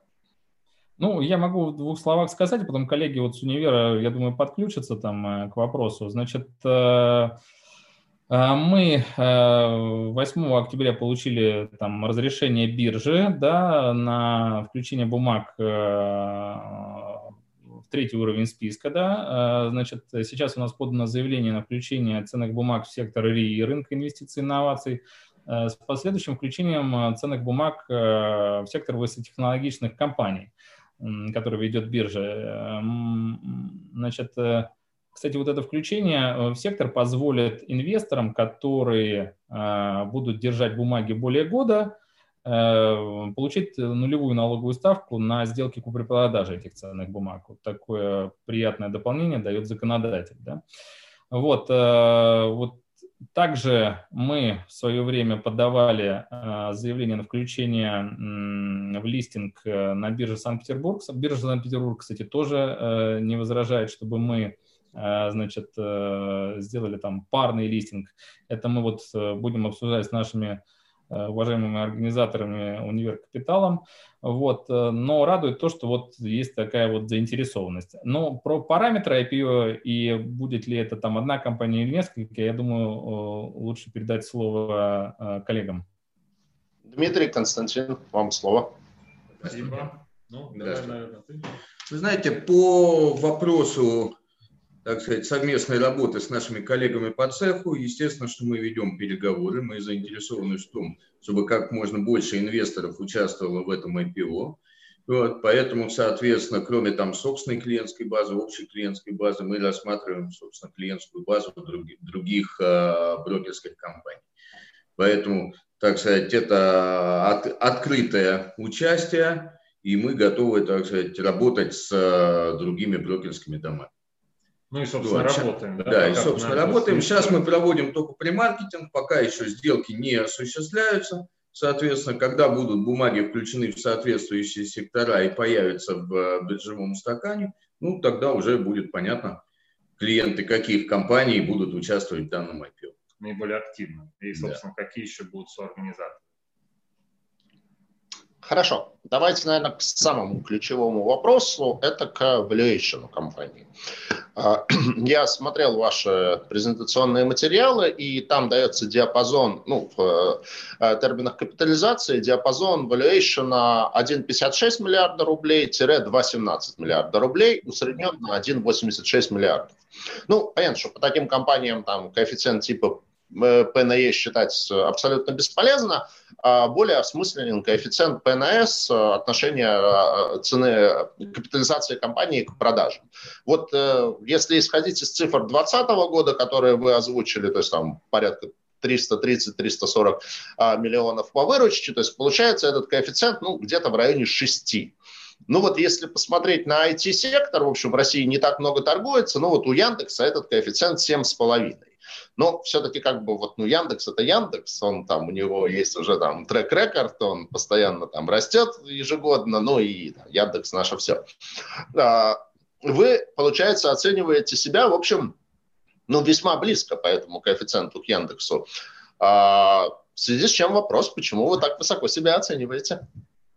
Это к Артему? Э, раз, э, Я думаю, и к Артему, Дмитрий, и к вам. Да, я нас... просто потом рассказал, как мы считали, ну, а сначала пускай Артем. Ну, на самом деле, у нас оценку проводил э, не только листинговый агент, а компания БДО и Инкон проводила оценку. Вот, у нас это, кстати, уже вторая оценка, то есть там в преддверии там, подготовки к IPO у нас уже была промежуточная оценка, то есть э, компания там была оценена чуть ниже, сейчас вот за счет того, что компания показывает рост, и показатели оценки выросли. Это первое. Второе, все-таки мы прогнозируем достаточно существенный рост в выручке в 2021 году, да, то есть это тоже в, в том числе повлияло на результаты оценки. Вот, ну и показатель, как бы, как вы сказали, э, цена к продажам, да, то показатель 6, в принципе, для IT-сектора это нормально. Ну, тогда я со своей стороны дополню, чтобы здесь как раз очень важно, чтобы инвесторы потенциально хорошо понимали алгоритм, да, по которому все это получилось. А, во-первых, мы, естественно, попросили, чтобы была оценка независимого оценщика по, по российским и по международным стандартам это было сделано, а, о чем соответствующее заключение нам БДО Юникон выдал. А, я все равно еще делал некую свою оценку, и э, несмотря на то, что выборка имеет он слишком, слишком неоднородно, а выборку я делал не по IT-сектору, а по компаниям, которые специализируются на предоставлении услуг в секторе онлайн-образования. На самом деле их, вообще говоря, не так много, и э, разброс у них очень большой. Есть много убыточных, э, есть э, с нулевой рентабельностью работающих, и во многом это связано Дмитрий, с... но вы сейчас говорите про глобальную выборку, там, да, не да, про да, Россию. Да. да, в России, к сожалению, вообще почти не с чем сравнить. А, и вот э, связано это с тем, вот это э, разброс во многом с тем, что среди компаний, которые занимаются просто бизнесом, есть много а, компаний, которые занимаются этим, ну, например, при а, крупных вузах, да, финансируются из эндаументов, просто чтобы было удобно там, студентам, например. То есть выполняют скорее некую социальную функцию, и там, там их себестоимость там, покрывается доходами, или они просто работают в убыток, постоянно подписывают. Вот, поэтому, э, если делать просто такую выборку, она, ну, там, порядка 25 компаний, э, разброс гигантский, там, где-то раскидостичность очень четко наблюдается. То есть, грубо говоря, э, нормально анализировать ее почти нельзя. Но о чем, кстати, было сделано и заключение специалистами из, из Юникона. То есть мы как бы пришли к одним и тем же выводам, но тут вот тот самый случай, когда все-таки место мультипликаторов с одной стороны в целях консервативности позволяет оценивать компанию не по будущим прогнозам, а все-таки по некому срезу. И э, плюс, если использовать не средние значения, а медианные, то все-таки получается несколько ужать более каким-то рациональным величинам, все это отсечь выбросы. И э, вот по принципу, как, э, грубо говоря, один человек может сильно ошибиться, там, определяя вес крупного быка, да, но если это делает 500 человек на ярмарке, да, известная, известная шутка, то, в общем, все среднее такое, или медианное, или среднее, получается очень близко.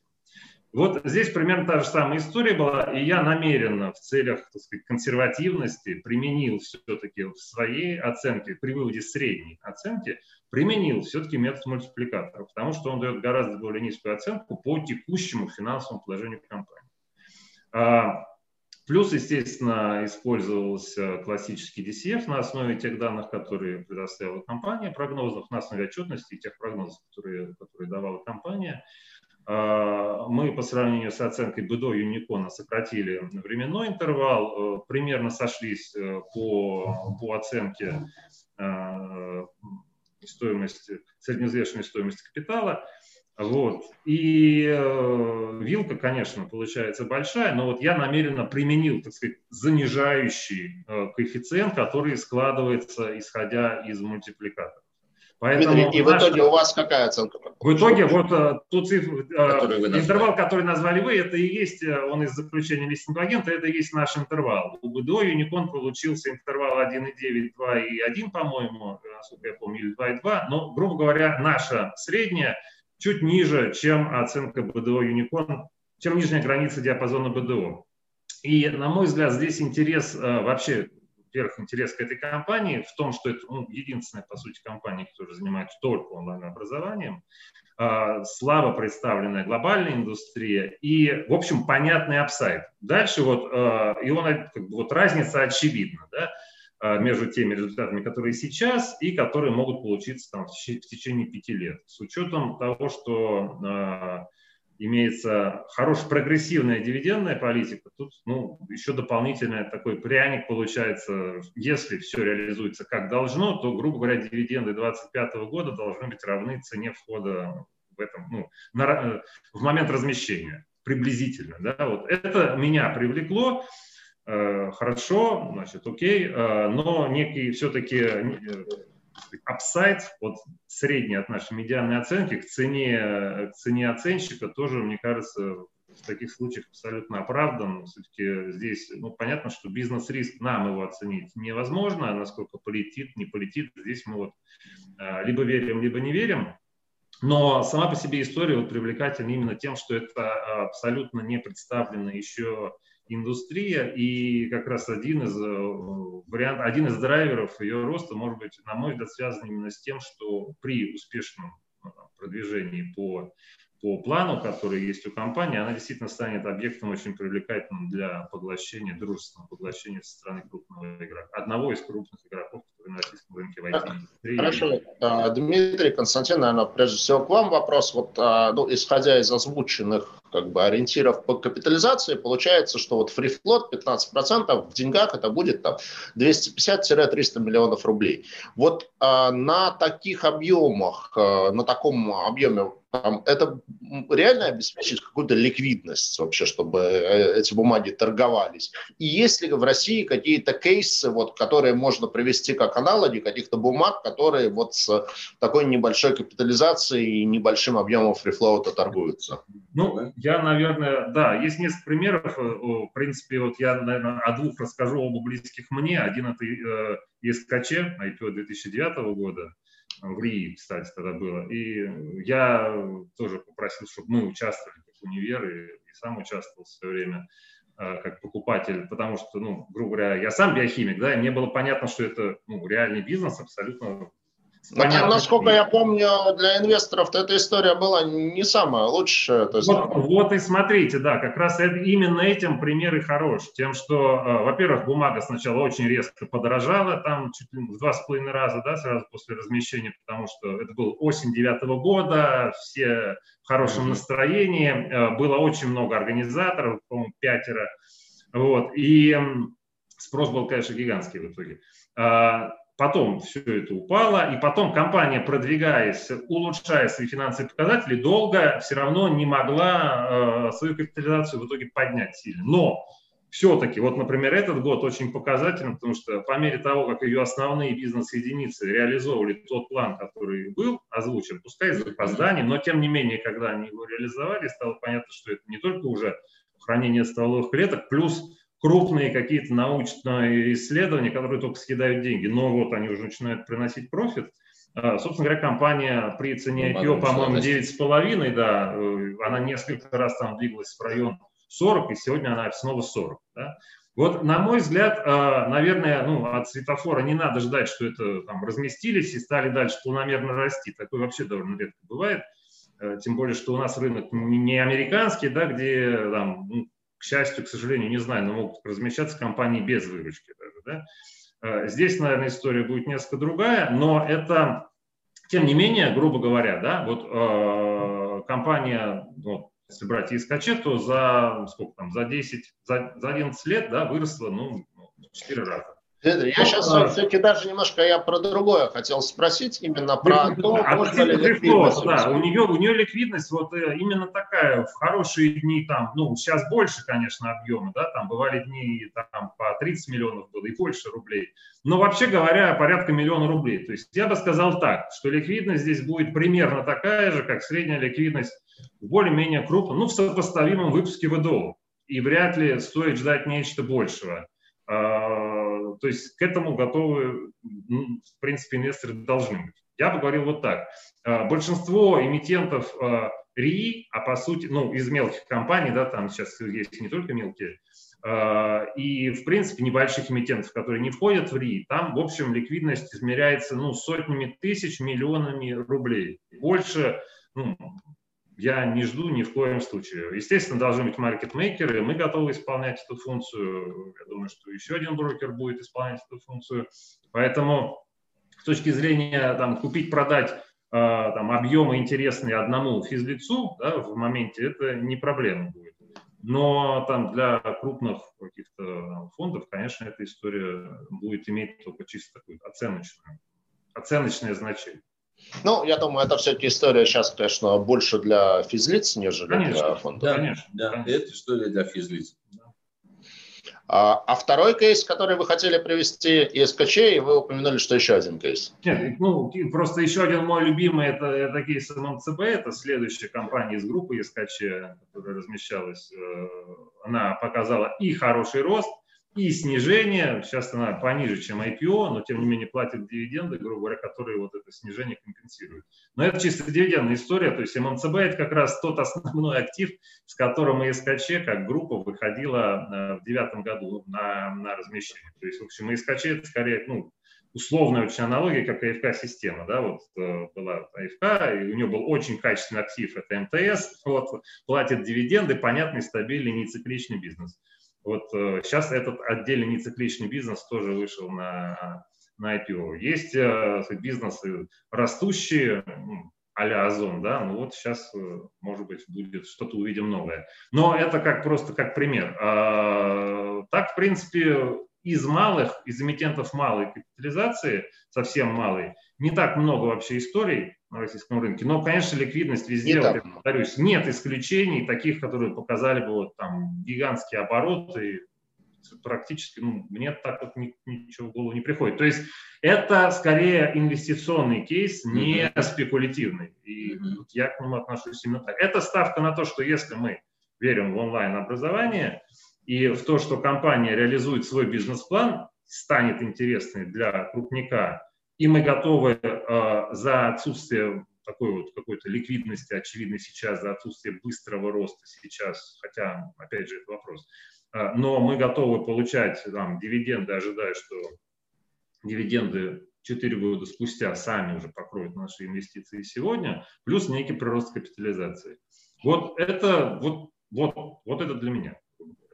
То есть возможность участия в бизнесе, где понятная перспектива и бизнес-риски, которые, ну, кто, кто из отрасли, тот понимает, да, кто и то.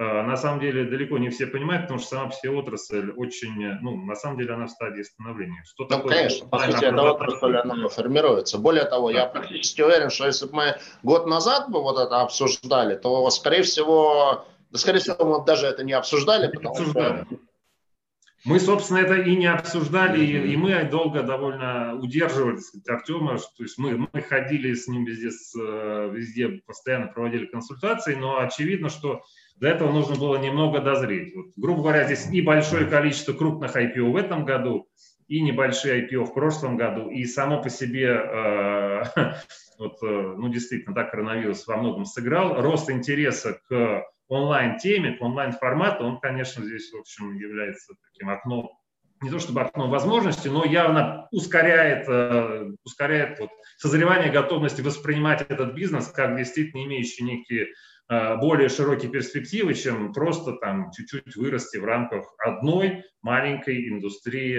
там, там, приобретения водительского удостоверения с более редким посещением классов. Ну, я хотел дополнить Дмитрия, что работа компании на облигационном рынке, конечно, она и, так сказать, э, уже узнаваема. У нее есть уже свой инвестор, так сказать, который знает эту компанию и который, ну, я предполагаю, будет готов расширить свое знакомство с компанией в виде участия в IPO. А, хорошо. А, уже у нас не так много времени, не хотелось бы сильно вылетать по времени из плана.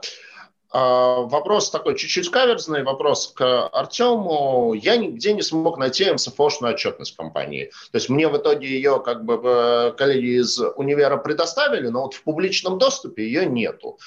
С чем это связано? То есть с учетом того, что ну, IPO, естественно, требует такой очень высокой информационной актив... э, прозрачности.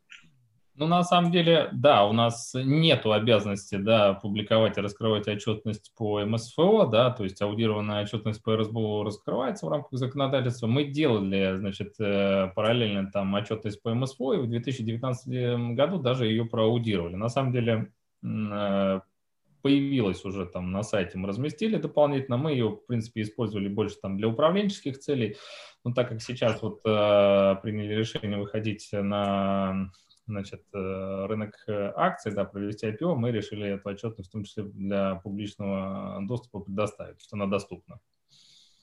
То есть все, она будет доступна, да? да? Хорошо. А, хорошо, такая еще ну, тоже довольно прямой вопрос. То есть, собственно, а зачем вам IPO? В плане того, что ну, вот на таком масштабе все-таки гораздо более обычным треком а, финансирования является работа там, с венчурными фондами, с private equity фондами. Ну вот на том объеме денег, про который мы говорим, это вот типично именно для них. А почему вы решили, и кроме того, там есть определенный value, что вот эти фонды это так называемые smart money, то есть когда, особенно если это фонд, имеющий там определенную экспертизу в IT, то вхождение фонда в ваш э, капитал, оно может вам эту дополнительную экспертизу дать. А, то есть почему вы решили не с фондами работать, а именно на IPO пойти? Этому есть какое-то объяснение? Или просто это ваше, вот, вот вам этого хочется, потому что вам этого хочется.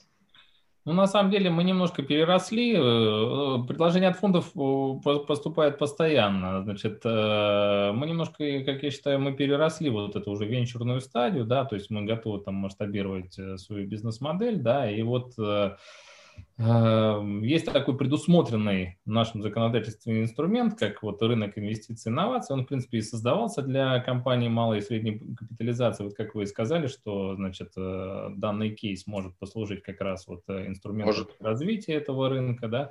Э, и мы как бы вот убеждены в том, что это как раз вот уже наступило то время, когда можно пользоваться там этими инструментами, да, то есть чтобы не только значит, венчурные фонды могли инвестировать, но также и могли инвестировать на обычные граждане, физические лица в те компании, которые вот, ну, являются там, так сказать, Э, участниками там, российской экономики. Это первое. Второе. Значит, э, тут достаточно справедливая оценка. Ведь все-таки фонды достаточно, когда заходят в капитал компании, пользуются тем, что это достаточно такая венчурная история, и как бы заходят в капитал компании по, ну, там, по, по сниженным, скажем так, оценкам. Вот.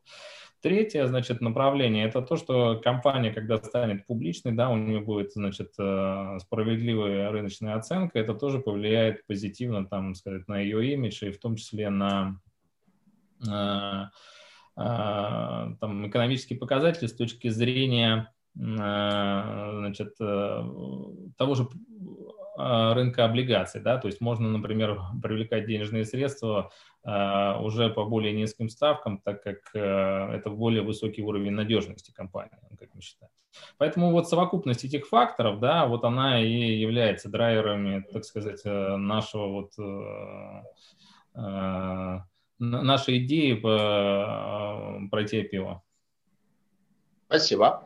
Ну и последний вопрос от меня, и потом еще посмотрим вопросы в чате. А, уверен, что вас этим вопросом вот во всех смыслах этого слова достали, э, но все-таки интересно ваше мнение. Тема беспилотных автомобилей, ну и, соответственно, как бы то, что когда будут беспилотные автомобили, в общем, наверное, уже не, нуж, не нужны будут права на то, чтобы ими управлять.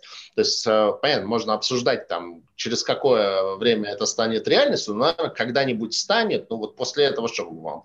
Самоликвидироваться придется? Или вы на что-то уже знаете, на что переориентироваться? Как говорится, термином пандемии, если не, по, не помогает э, самоизоляция, поможет самоликвидация. Но на, на самом деле, на, э, э, я понял вопрос, на, на самом деле вот э, недавно э, попалась на глаза статья там в одном из деловых журналов о том, что, например, компания Mercedes-Benz, которая вот Э, вкладывается, по-моему, больше всех э, в сферу именно разработок, R&D. Значит, э, она выпустила релиз о том, что они как бы пока прекращают свои разработки в области полной автоматизации автомобилей. Вот. Вот больше в сервис ассистентов для помощи водителей они верят. То есть, например, это всякие там возможность контроля там полосы, которые уже там введены, еще там самопарковка, там еще что-то. Вот э, я тоже верю в то, что будет появляться все больше и больше ассистентов водителя, в том числе, возможно, даже будет там на каких-то автострадах появляться автомобили, которые э, интеллект этих автомобилей, уже там искусственный интеллект позволяет э, более, так сказать, э, уверенно чувствовать себя в, кабине этого автомобиля, то есть можно будет там встать на трассу э, там Санкт-Петербург-Москва, да, включить автопилот, развернуться к семье, там выпить чашечку кофе, как бы, грубо говоря.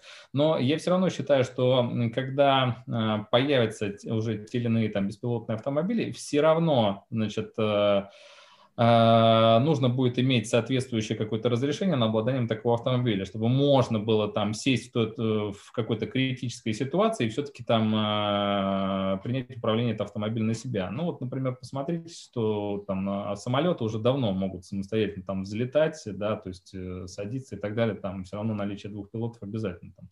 Сапсан ездит Санкт-Петербург, Москва, в принципе, тоже там практически не принимает участие, да, там машинист, но тем не менее там человек присутствует, да, то есть вот э, в данном случае я считаю, что вот э, в области там самоуправляемых автомобилей это и будет такие вот.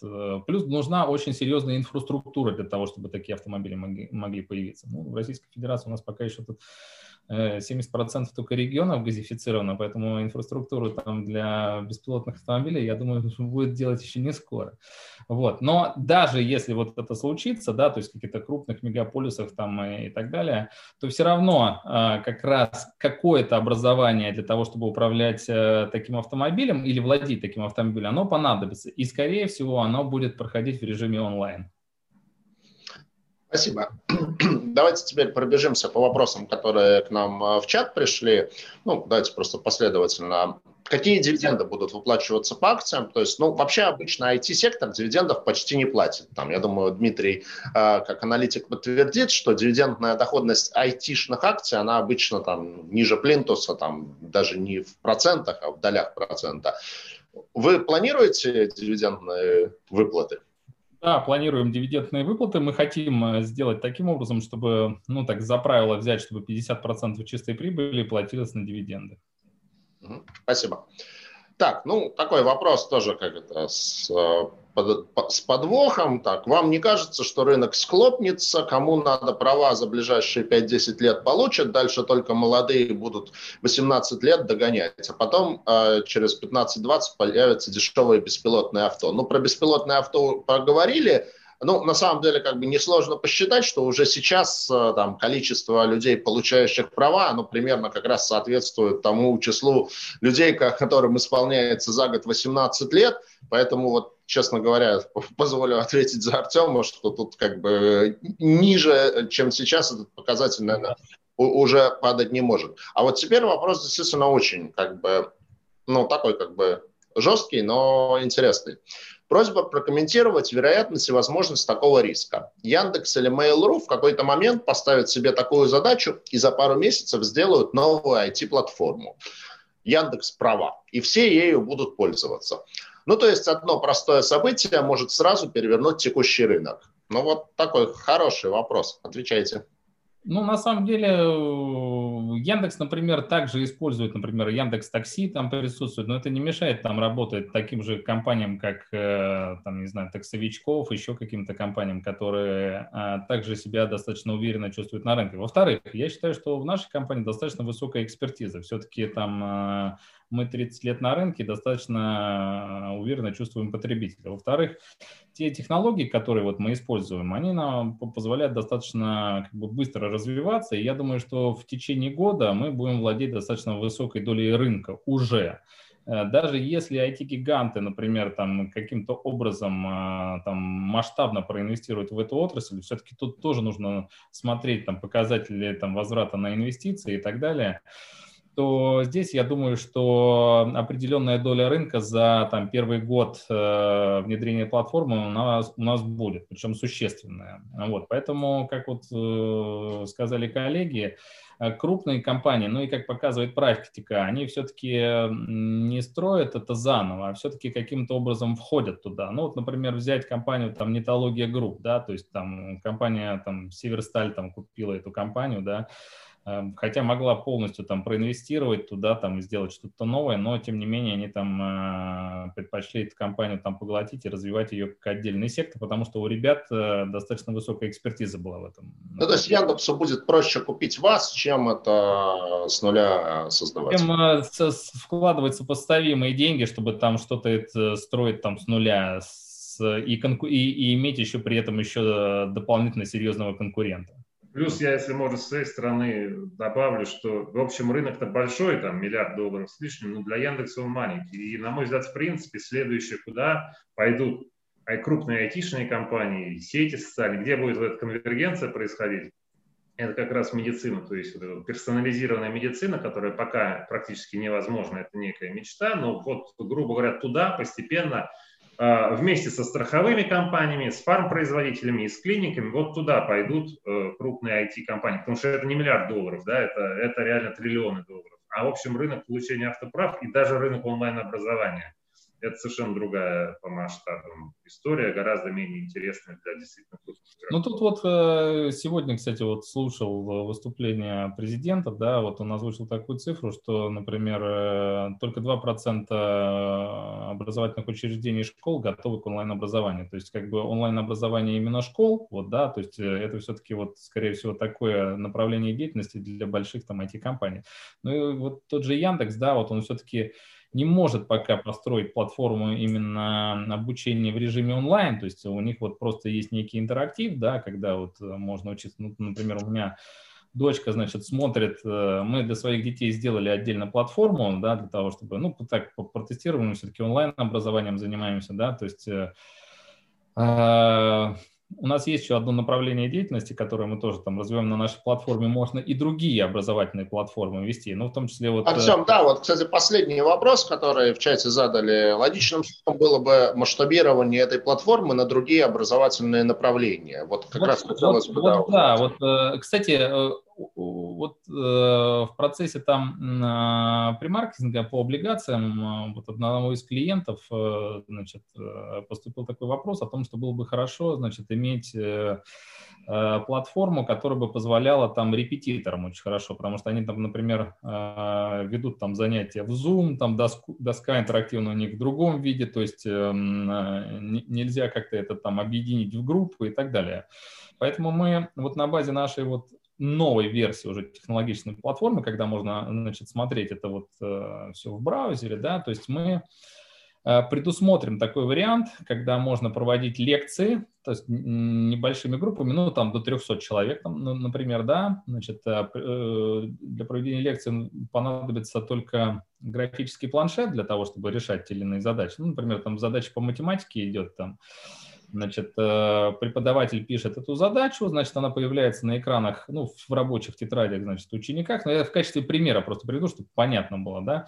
Значит, э, ученики могут решать эти задачи, преподаватель может кликать, э, перемещаться по этим тетрадям, смотреть, что там происходит в тетрадях у пользователей, ученики могут там поднимать руку и так далее. Также они могут там решать те или иные контрольные работы, ну, то есть интерактивная среда это позволяет, то есть определенное время выделено, загружен там бэкфоном какой-то там какое-то задание, они, значит, решают этим образом время заканчивается, редактирование прекращается, и преподаватель может потом посмотреть или иные решенные там задачи. То есть это позволит вот в единой платформе объединить э, весь комплекс, э, соответственно, Э, учебного процесса вот такого. Вот, вот реально такая потребность у нас возникла вот для, для наших детей, когда пандемия была. Они, кстати, используют вот такие панели. Мы своим детям всем поставили эти панели. Вот у меня дочка занимается там онлайн, потом выходит к доске и решает непосредственно там математику. Голос преподавателя идет там бэкфоном, и преподаватель видит все, что она делает, и поэтому он говорит,